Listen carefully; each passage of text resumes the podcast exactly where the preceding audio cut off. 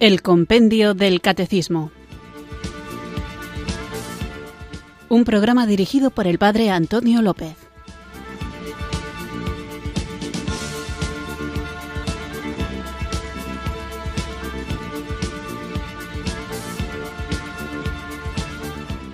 Muy buenas tardes, queridos oyentes de Radio María. Recibido un cariñoso saludo desde Irurzun, en Navarra, quienes sintonizáis otro día más esta emisora de la Virgen María para escuchar este programa de El Compendio del Catecismo.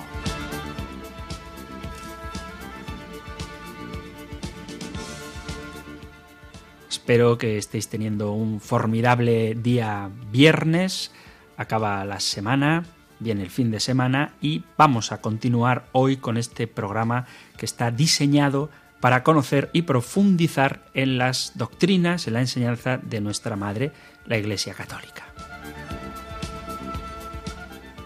Un tema que no es accesorio, porque no se puede amar del todo a quien no se conoce bien y al revés. Cuando conocemos a alguien mejor, pues nos resulta más fácil amarlo y además hacerlo adecuadamente.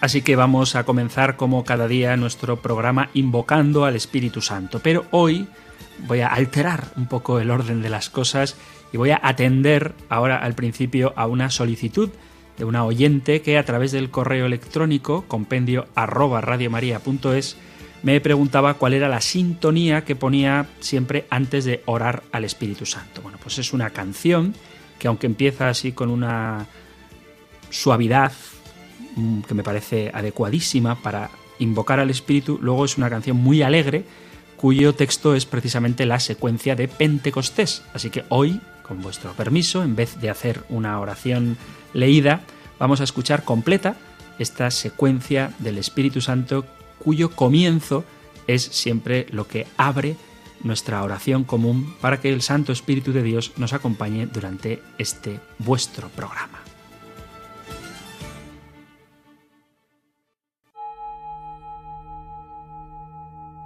Ven Espíritu, ven Espíritu, ven Espíritu.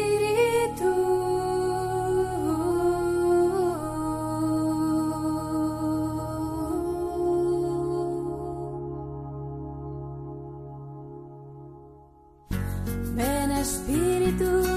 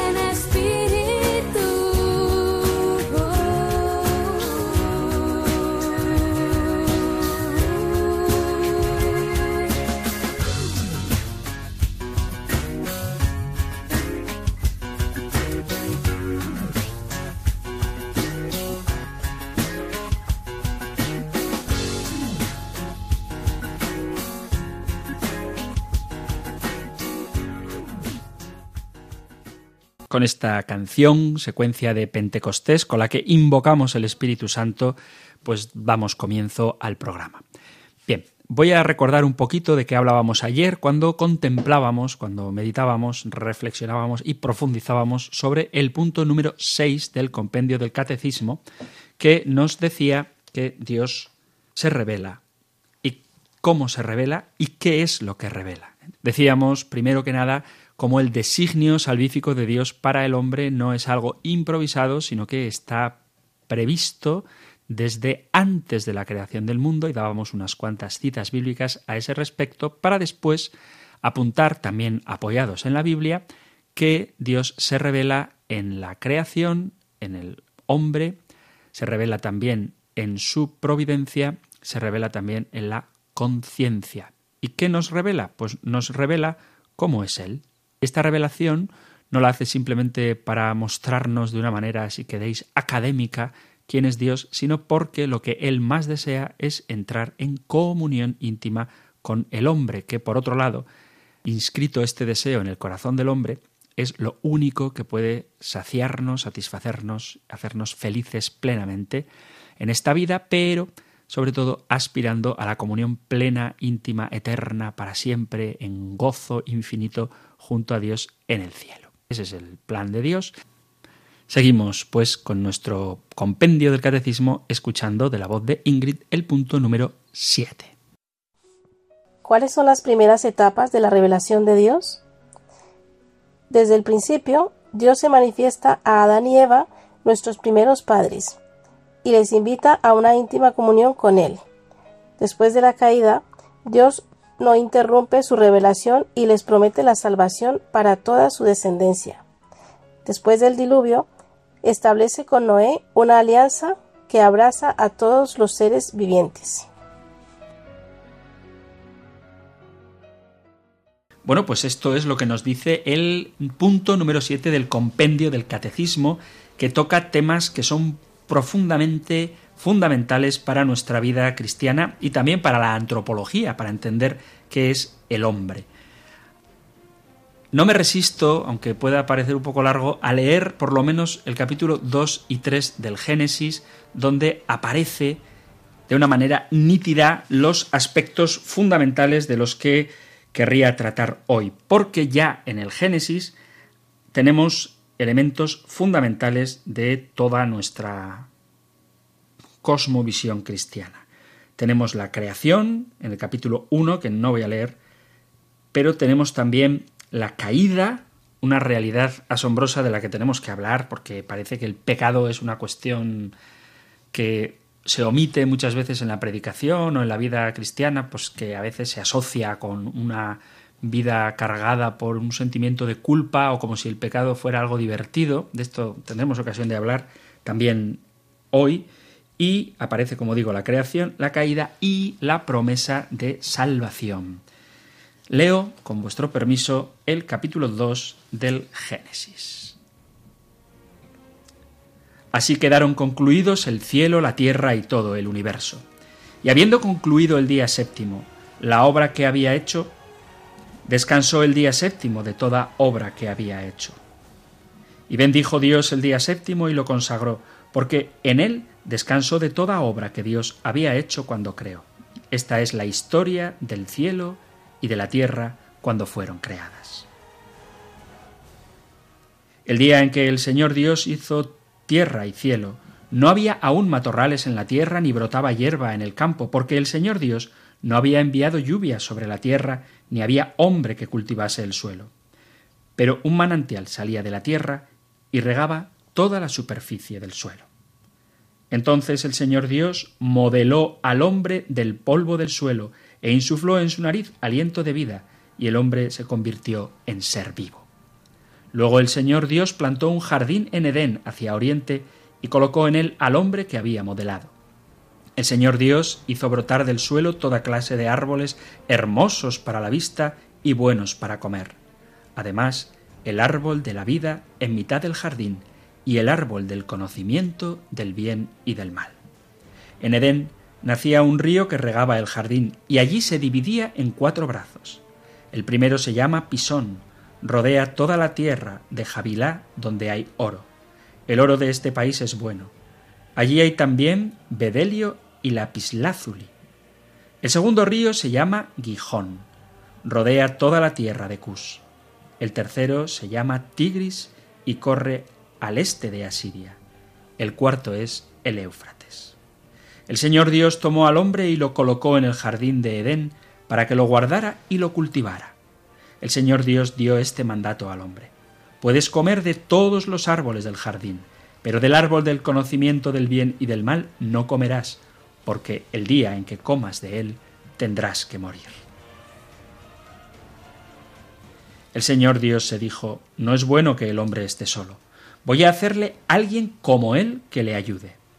Entonces el Señor Dios modeló de la tierra todas las bestias del campo y todos los pájaros del cielo, y se los presentó a Adán para ver qué nombre les ponía. Y cada ser vivo llevaría el nombre que Adán le pusiera. Así Adán puso nombre a todos los ganados, a todos los pájaros del cielo y a las bestias del campo, pero no encontró ninguno como él que le ayudase. Entonces el Señor Dios hizo caer un letargo sobre Adán, que se durmió. Le sacó una costilla y le cerró el sitio con carne. Y el Señor Dios formó de la costilla que había sacado de Adán una mujer y se la presentó a Adán. Adán dijo, Esta sí que es hueso de mis huesos y carne de mi carne. Su nombre será mujer, porque ha salido del varón. Por eso abandonará el varón a su padre y a su madre, se unirá a su mujer y serán los dos una sola carne.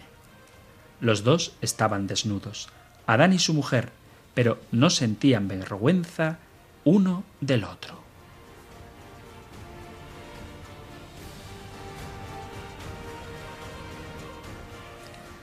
Capítulo 3. La serpiente era más astuta que las demás bestias del campo que el Señor había hecho, y dijo a la mujer, ¿Con qué Dios os ha dicho que no comáis de ningún árbol del jardín? La mujer contestó a la serpiente, Podemos comer los frutos de los árboles del jardín, pero del fruto del árbol que está en mitad del jardín, nos ha dicho Dios, no comáis de él ni lo toquéis, de lo contrario moriréis.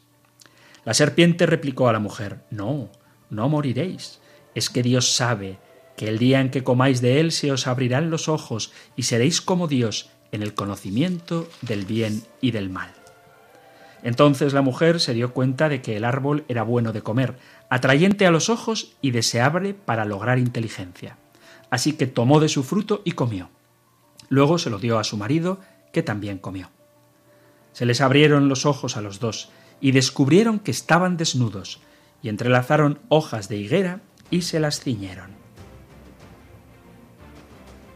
Cuando oyeron la voz del Señor Dios que se paseaba por el jardín a la hora de la brisa, Adán y su mujer se escondieron de la vista del Señor Dios entre los árboles del jardín. El Señor Dios llamó a Adán y le dijo, ¿Dónde estás? Él contestó, Oí tu ruido en el jardín. Me dio miedo porque estaba desnudo y me escondí. El Señor Dios le replicó, ¿quién te informó de que estabas desnudo? ¿Es que has comido del árbol del que te prohibí comer? Adán respondió, La mujer que me diste como compañera me ofreció del fruto y comí. El Señor Dios dijo a la mujer, ¿qué has hecho? La mujer respondió, La serpiente me sedujo y comí. El Señor Dios dijo a la serpiente, por haber hecho esto. Maldita tú entre todo el ganado y todas las fieras del campo. Te arrastrarás sobre el vientre y comerás polvo toda tu vida.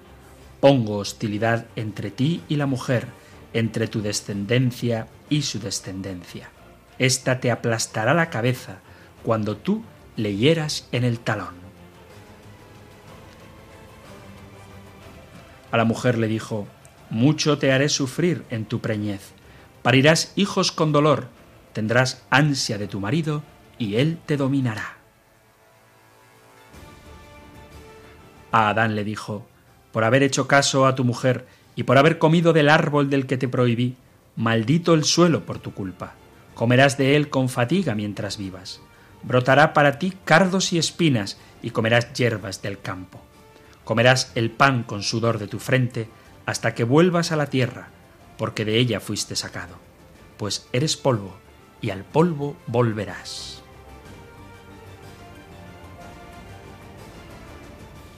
Adán llamó a su mujer Eva por ser la madre de todos los que viven. El Señor Dios hizo túnicas de piel para Adán y su mujer y los vistió. Y el Señor Dios dijo, He aquí que el hombre se ha hecho como uno de nosotros en el conocimiento del bien y del mal. No vaya ahora a alargar su mano y tome también del árbol de la vida, coma de él y viva para siempre. El Señor Dios lo expulsó del jardín del Edén para que labrase el suelo donde había sido tomado. Echó al hombre y a oriente del jardín de Edén colocó a los querubines y una espada llameante que brillaba para cerrar el camino del árbol de la vida.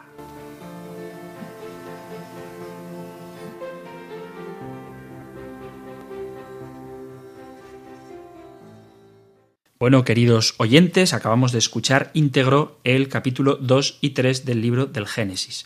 Sé que ha sido mucho rato de leer la Biblia, pero a veces ocurre que nos suenan los pasajes, los conocemos y no siempre nos detenemos a leerlos completos. Así que os pido disculpas si os ha parecido excesiva la cita bíblica, pero nunca es demasiado de la palabra de Dios. Así que vamos a ver qué nos quiere decir todo esto con respecto al punto número 7 del compendio del catecismo sobre cuáles son las primeras etapas de la revelación de Dios, puesto que en este pasaje que hemos leído, aún nos faltaría leer el pacto con Noé, pero en este pasaje que hemos leído aparece la creación, la caída, de aquí insisto en la importancia del pecado y, por supuesto, la promesa de salvación. Así que vamos con algunos de los puntos que me gustaría hoy reflexionar con vosotros. En primer lugar, dice el compendio del Catecismo en el número 7 que en el principio Dios se manifiesta a Adán y Eva, nuestros primeros padres, y les invita a una íntima comunión con Él. Y aquí hay que plantear una pregunta que también hoy, en nuestro siglo tan abierto de mente, tan extraño en algunas cosas, se plantea a veces y se pone en duda. Y es, ¿realmente Dios entra en comunión con el hombre y la mujer? ¿O entra en comunión con todas las criaturas? Dicho de otra manera, ¿el hombre es igual que las demás criaturas? ¿Existen diferencias entre los animales y los hombres o como se pretende en ocasiones, pues somos simplemente una escala evolutiva un poquito superior a la de los chimpancés o a la de los cervatillos, pero en el fondo somos todos igualmente criaturas de Dios. Bueno, ciertamente todos hemos sido creados por Dios, pero el hombre ha sido llamado a una relación con Dios diferente y precisamente en esto estriba la grandeza de su dignidad.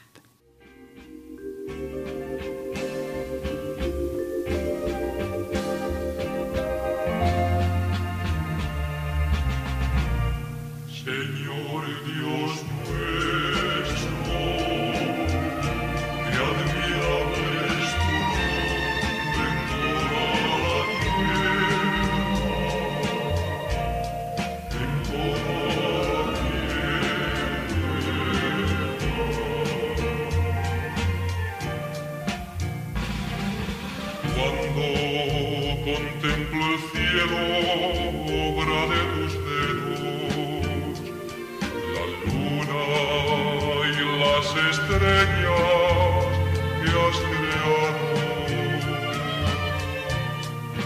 Que sea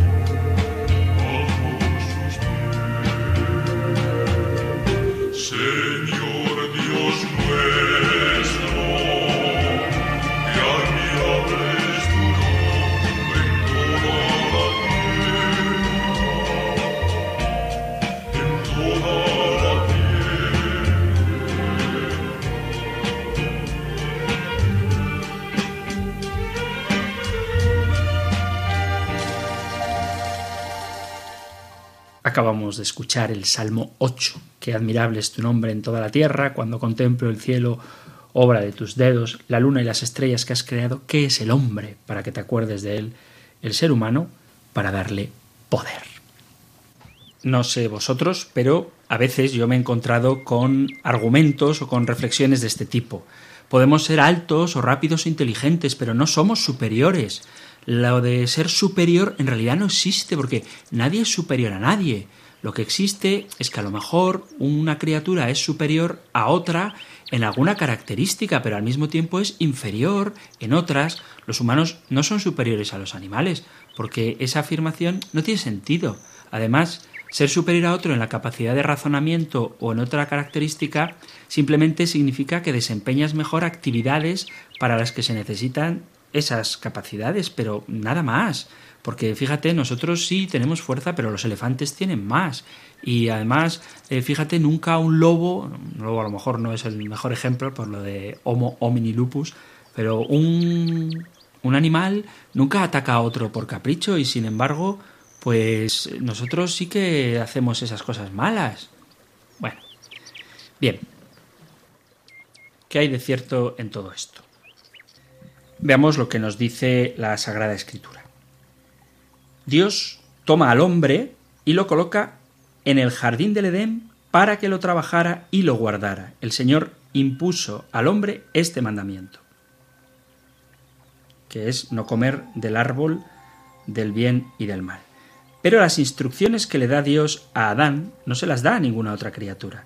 Tiene que cuidar del jardín, que por cierto, también en el cielo, en el paraíso, vamos, había que trabajar. Y tiene que custodiarlo. Volvemos a hablar de lo que hablábamos ayer, el tema de la ecología. Esto es bibliquísimo, vamos, esto está en el origen de la creación, el cuidado de la naturaleza. Y además, Dios ha preparado un lugar para encontrarse con el hombre. Adán puede comer de todos los árboles del paraíso, incluso del árbol de la vida.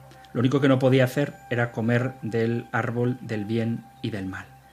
Entonces, el relato del Génesis nos presenta todas las criaturas y éstas se las presenta a Adán y es él, Adán, quien les pone nombre.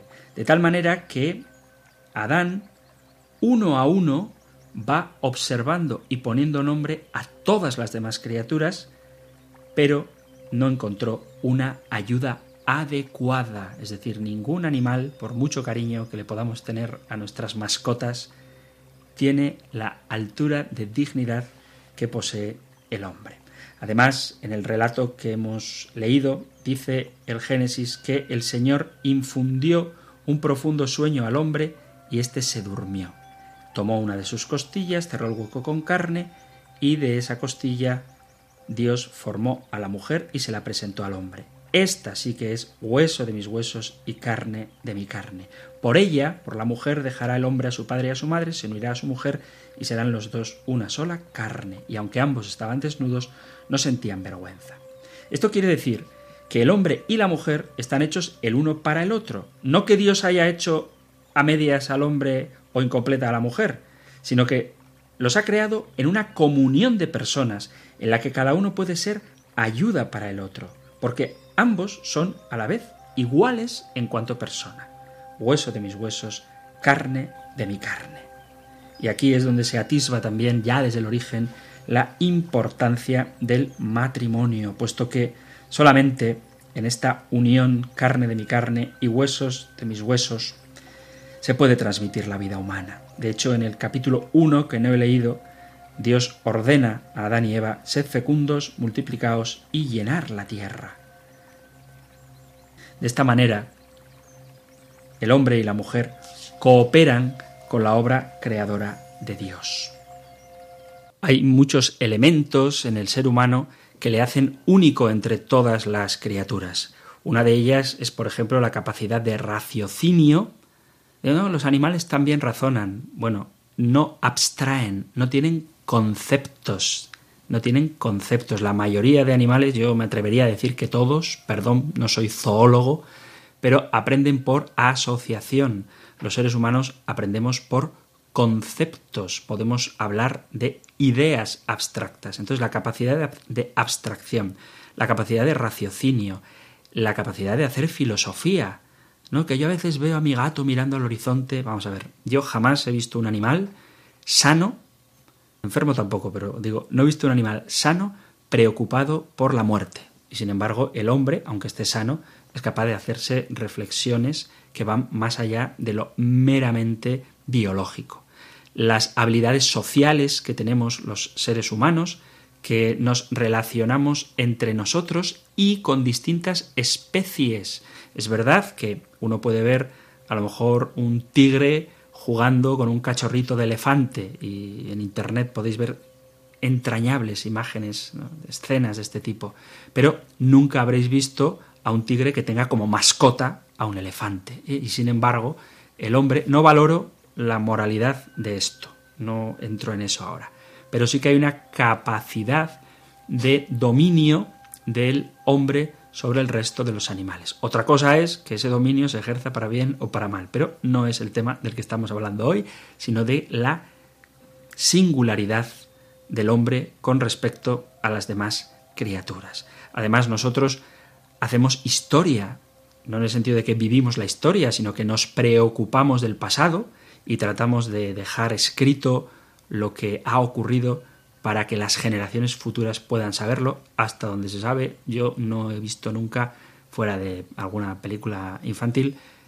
historia de los animales, escrita por los propios animales. La capacidad de adaptación que tiene el hombre a cualquier medio, ¿no? Pero el, águila vuela altísimo y el hombre más alto. ¿eh? Pero además el águila no puede bucear y el hombre sí. Ya, pero necesita eh, una bombona de oxígeno, ya, pero se la ha fabricado. Necesita un avión, sí, pero se la ha fabricado. E, el hombre capaz de apropiarse, vamos a decirlo en el mejor de los sentidos de la palabra, de toda la creación, incluso del espacio exterior donde hasta día de hoy no se ha demostrado que existan animales o vida al menos pluricelular. Quiero decir con esto que hay rasgos del hombre que le hacen superior a todas las demás criaturas, pero donde radica la grandeza fundamental del hombre es precisamente en su capacidad de diálogo con Dios. Y en un drama del que vamos a hablar ahora, que es en que esa capacidad de diálogo con Dios es tan grande que le permite incluso desobedecer a Dios. Y esta capacidad procede precisamente del hecho de que hemos sido creados a su imagen y semejanza. Ninguno de los animales, ninguna de las otras cosas creadas, dice la escritura que haya sido hecha a imagen de Dios. Dijo Dios, hagamos al hombre a nuestra imagen, según nuestra semejanza, que domine sobre los peces del mar, las aves del cielo, los ganados, sobre todos los animales salvajes y todos los reptiles que se mueven por la tierra. Y creó Dios al hombre a su imagen. A imagen de Dios lo creó. Varón y mujer los creó. ¿Qué significa estar hechos a imagen de Dios? Pues fijaos, que estamos hechos a imagen de Dios significa, atención, que es que es muy bonito, que estamos hechos para parecernos a Dios. A Dios no se parecía, perdón, Adán no se parecía a Dios en el sentido de que tuviera carne y sangre.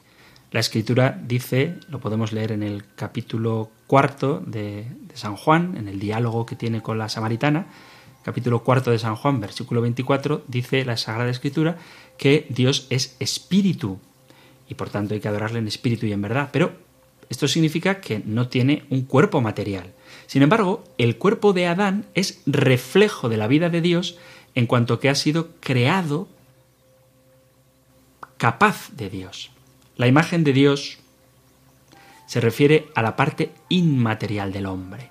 Y esto, como decía antes, coloca al hombre en un, lugar separado del mundo animal y que le capacita para dominar las criaturas y para tener comunión con su creador. Se trata de una semejanza mental, capacidad racional, una semejanza moral, ya hemos hablado de cómo Dios se revela en la conciencia, y una semejanza social, que no significa solamente que seamos capaces de hacer amigos entre nosotros, sino que somos capaces de relacionarnos, de tener una relación personal con Dios que también es relación. Y aquí nos meteríamos, pero eso lo dejamos para más adelante, en el misterio de la Santísima Trinidad. El hombre, como es un ser racional con voluntad propia, y aquí está el drama, tiene capacidad de razonar y elegir, porque es reflejo de la inteligencia y de la libertad de Dios. Y el drama está precisamente en esto, en que moralmente el hombre fue creado en justicia e inocencia, como reflejo también de la santidad de Dios. Dios vio todo lo que había hecho y era bueno, pero cuando vio al hombre lo llamó muy bueno. Por tanto, nuestra conciencia, nuestra brújula moral, es un vestigio, es una señal, es una marca que tenemos de lo que Dios quería para nosotros desde el principio. Y socialmente, el hombre ha sido creado para la relación, la relación con la mujer, que es ayuda adecuada para él, pero sobre todo para la relación con Dios. Y aquí se refleja la imagen de la Trinidad del amor de Dios que está impresa en el corazón del hombre. Así que, como Adán fue hecho a imagen de Dios, con esa capacidad de tomar decisiones, y a pesar de que tenía una naturaleza justa, como era libre, a semejanza de Dios, tomó una terrible decisión, y es que fue rebelarse en contra del Creador. De esta manera rompieron, mancillaron, vamos a decirlo en un sentido más estricto, no, rompieron, pero mancharon esta relación con el Creador y dañaron esa semejanza que dura hasta sus descendientes, que somos nosotros. Mirad, dice San Pablo en la carta a los romanos, en el capítulo 5, Pablo, carta a los romanos de San Pablo, carta a los romanos, capítulo 5, versículo 12, dice así. Por tanto, lo mismo que por un hombre entró el pecado en el mundo, y por el pecado la muerte, y así la muerte se propagó a todos los hombres, porque todos pecaron. Esto dice San Pablo.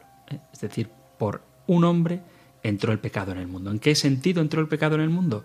Pues al hacer un mal uso de nuestra libertad, que la tenemos porque estamos hechos a imagen de Dios, esa imagen de Dios ha quedado manchada. Pero insisto en que ha quedado manchada, no ha desaparecido ni desaparecerá nunca.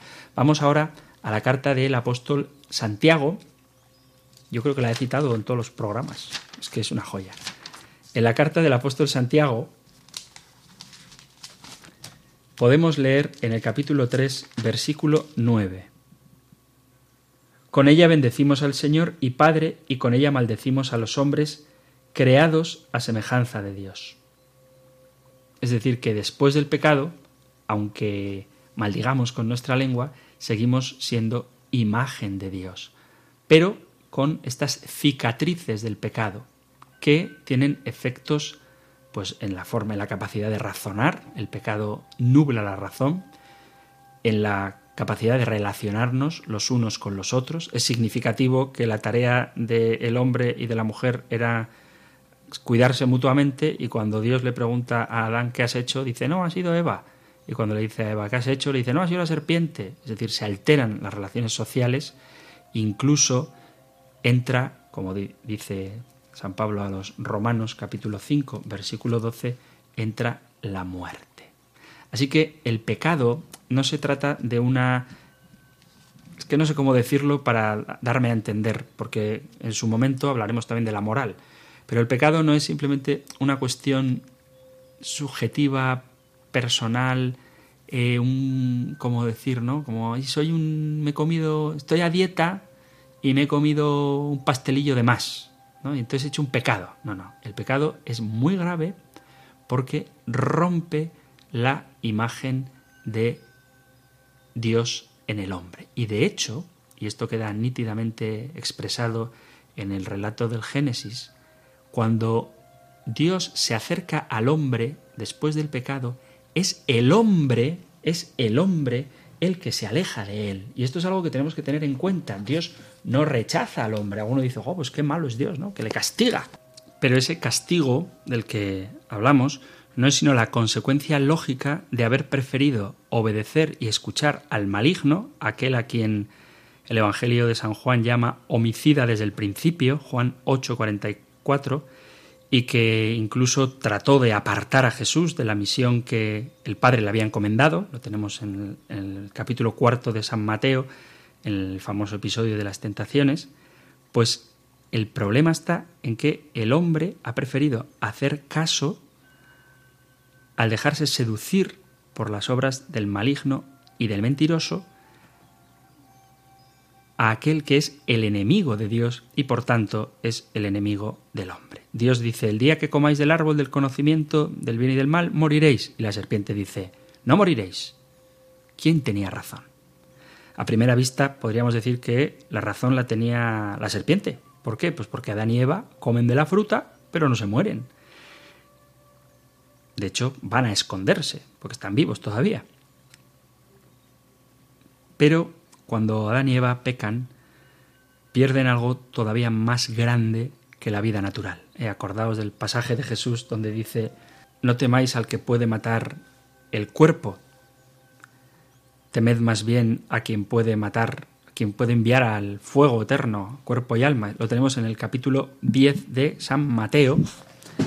Vamos a leerlo porque Mateo 10, 28 dice así, que esta frase a veces se nos olvida también, no tengáis miedo a los que matan el cuerpo, pero no pueden matar el alma.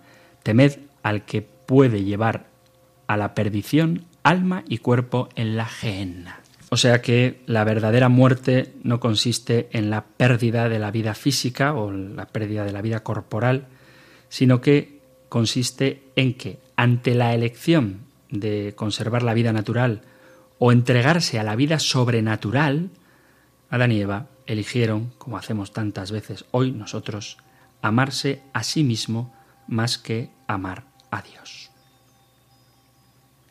Por eso, aunque suene dramático, dice la primera carta del apóstol San Juan en el capítulo 5, versículo 19, primera carta de Juan 5, 19, dice así, sabemos que somos de Dios y que el mundo entero yace en poder del maligno.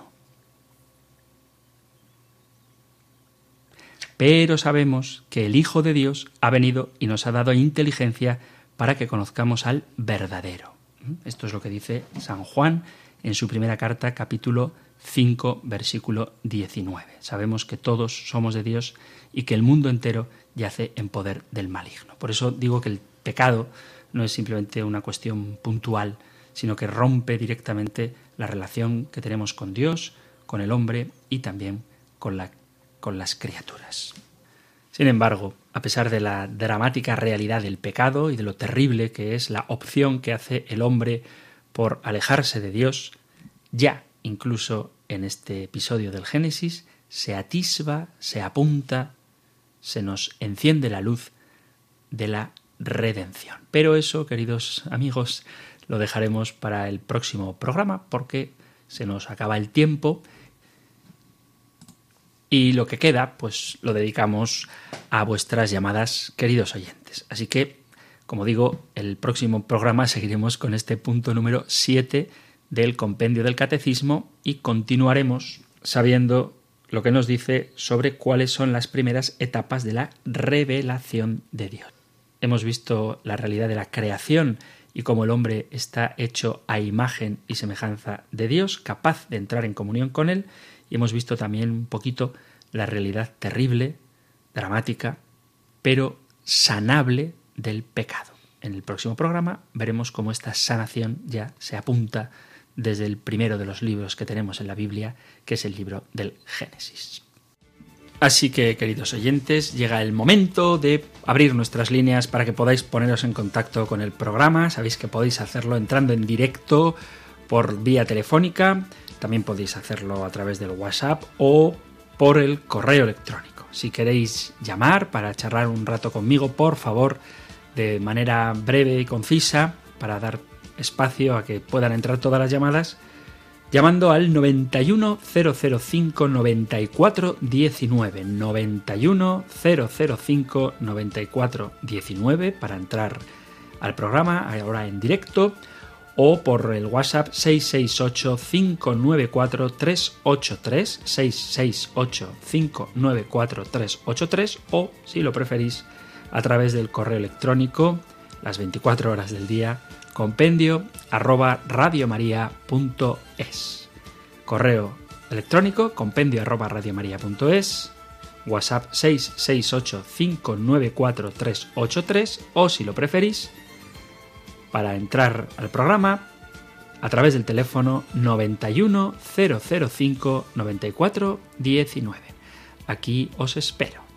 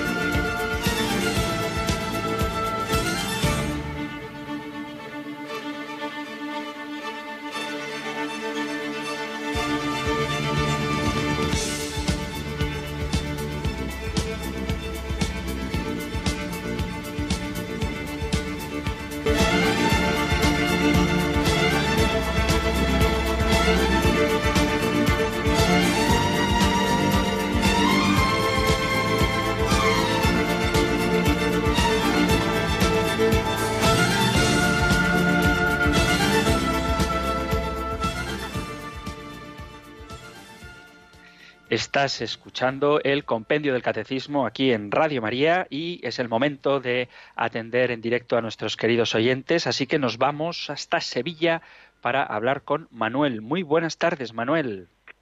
Eh, buenas tardes, Padre Antonio. Eh, quisiera hacer una reflexión eh, de que Dios, nuestro Padre Dios, no ha hecho superior en, por doble, no solamente al resto de la creación, a los animales, a los peces, a ver, sino incluso a los ángeles. Y me voy a explicar. La Biblia, Dios tiene un hecho que es que únicamente al hombre cuando lo hace del barro le inspiró un soplo de vida. Ese soplo no se lo hace ninguno de los animales, ni peces, ni, ni aves, ni nada. Y ese soplo es el soplo de, porque los animales tienen alma irracional, nosotros alma racional, pero ese soplo de espíritu, de vida de espíritu, ese espíritu que no tienen los demás seres creados eh, aquí en la tierra, es el que nos pone en contacto para mí con el espíritu de Dios.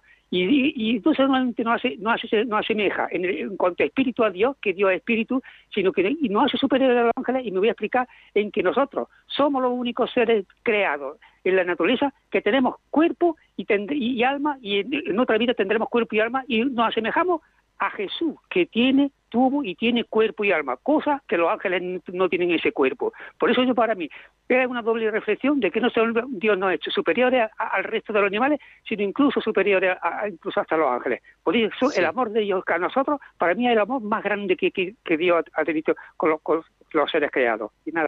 Muy bien, Manuel, pues estoy totalmente de acuerdo, faltaría más, pero estamos hablando del Génesis, entonces el hecho de que uno de la Trinidad se haya hecho hombre, pues lo iremos viendo en futuros programas, pero ciertamente podemos decir que Dios ha asumido la naturaleza humana y no la angélica. En ese sentido, pues tienes toda la razón, así que muchísimas gracias por tu aportación.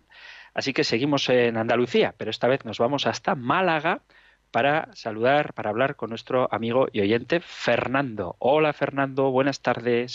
buenas tardes, Padre Antonio. Muy buenas, ¿qué tal? Ah, ¿Cómo estás?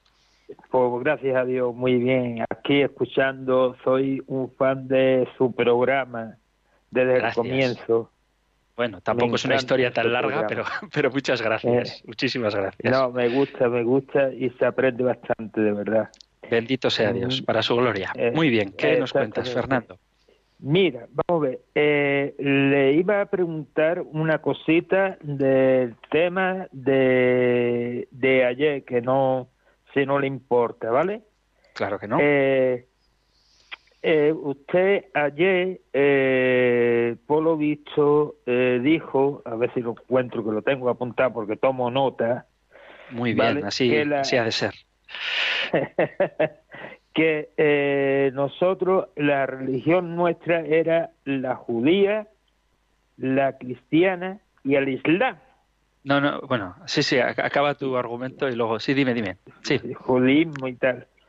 Entonces, mi pregunta es la siguiente, ¿vale? Eh, que yo sepa, hasta donde yo sé, yo no tengo estudio ninguno, ¿vale? Pero hasta donde yo sé, ¿vale? Eh, la eh, diremos que en, los en, en, las religiones eh, estaba también los ortodoxos, ¿vale? Que estaban incluidos los ortodoxos, pero eh, lo que es, ayer a escuchar lo que es los testigos de Jehová, yo siempre lo he entendido como una secta, no una religión. Bien. Vale, eh, bueno, te matizo una cosita para que quede clara. Yo no, o sea, yo dije que las tres grandes religiones reveladas, las grandes religiones reveladas son el, el judaísmo, el cristianismo y el islam. ¿eh? Judaísmo, cristianismo e islam. Y luego dije que el judaísmo y el islam eran las religiones del libro y el cristianismo, además me cuidé de decir cristianismo, no catolicismo, es la religión de la palabra. Aunque tenemos la, la Biblia, el libro sagrado, la palabra de Dios, pero nuestro fundamento es la palabra viva que es Jesucristo. Entonces, judíos, musulmanes, y cristianos. Y dentro de los cristianos hay un amplísimo abanico, supongo que tendremos ocasión de hablar de ello, ¿vale? Pero bueno, voy a hacer una, una especie de esquema simplísimo. Sé que hay muchos matices, pero en su momento los haremos. Entonces, dentro del cristianismo podemos distinguir eh, la Iglesia católica y la Iglesia oriental, que se separaron en el siglo XI. Y luego, eh, a partir del siglo XVI, con Martín Lutero, a partir del siglo XV, con Martín Lutero, pues eh, eh, surgieron las distintas ramas protestantes. Bien, son religiones cristianas, no católicos, pero son cristianos. Y luego, sobre todo a partir del siglo XIX, han surgido muchas comunidades que, inspirándose en el cristianismo, y en la palabra de Dios, en la Biblia, han fundado su propia religión. ¿Por qué digo que sí son una religión? Porque creen en Dios, le dan culto y piensan que hay un más allá. En ese sentido son una religión. ¿Son una secta? Bueno, no quería entrar en ese tema cuando respondí a una pregunta de una oyente, pero en sentido estricto, son un grupillo pequeño, extremadamente proselitista, que ciertamente les convierte en secta. Y lo que dije de los testigos de Jehová estos grupos del siglo XIX pues pueden ser testigos de Jehová, mormones, adventistas en sus múltiples ramas, adventistas del séptimo día, eh, hay grupos cristianos pentecostales, eh, pentecostales unidos, unitarios que niegan la Santísima Trinidad. Bueno, estoy, insisto, ¿eh? estoy hablando así como muy rápido, pero en resumen, los testigos de Jehová lo que dije es que son una religión porque creen en Dios, y hay un culto y creen una trascendencia y una vida más allá de esta, o sea, en ese sentido son una religión, pero dije que no se pueden considerar una religión cristiana puesto que niegan la divinidad de Jesús. Y yo creo que para poderse considerar cristiano, lo mínimo que hay que aceptar pues es el, credo que rezamos nosotros, ¿eh? que, es, que profesa la divinidad de Jesús. No sé si esto es una aclaración suficiente, pero una religión sí que son. ¿eh? Es decir, eh, la cienciología, por más eh, incoherente que pueda ser en algunos aspectos o más sincretista que pueda ser, son también una religión. Otra cosa es que sea una religión verdadera o no. Pero cualquier tipo de relación con Dios, de ahí viene la palabra religión, cualquier tipo de relación con Dios se puede considerar religión. Y cualquier relación con Dios, o sea, cualquier religión, que considere que Jesús es hijo de Dios, o sea, perdón, que es hijo de Dios, no, que Jesús es Dios, que acepte la Santísima Trinidad, se puede considerar cristiana. Pero si niega esta verdad de fe, pues será una religión inspirada en el cristianismo o que tenga argumentos a favor del cristianismo, pero propiamente cristiana no.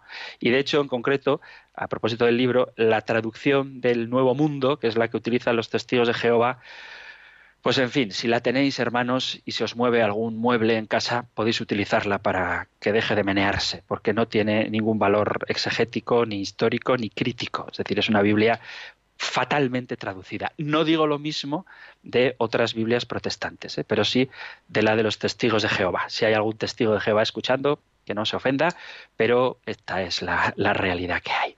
Bueno, creo que es tiempo ya de ir despidiéndonos, así que gracias a todos los que estáis ahí escuchando este compendio del catecismo. Me despido de vosotros hasta el año que viene.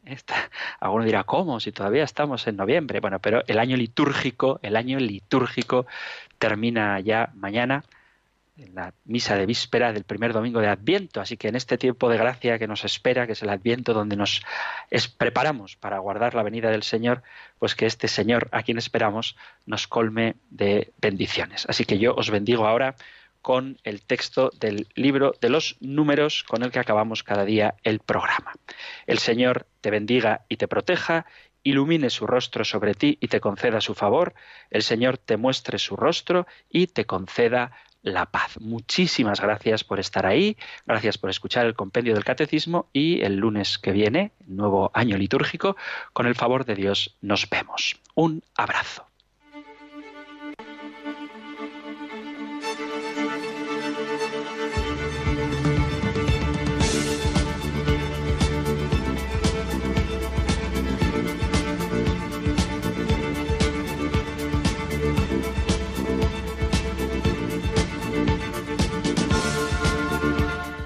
El Compendio del Catecismo.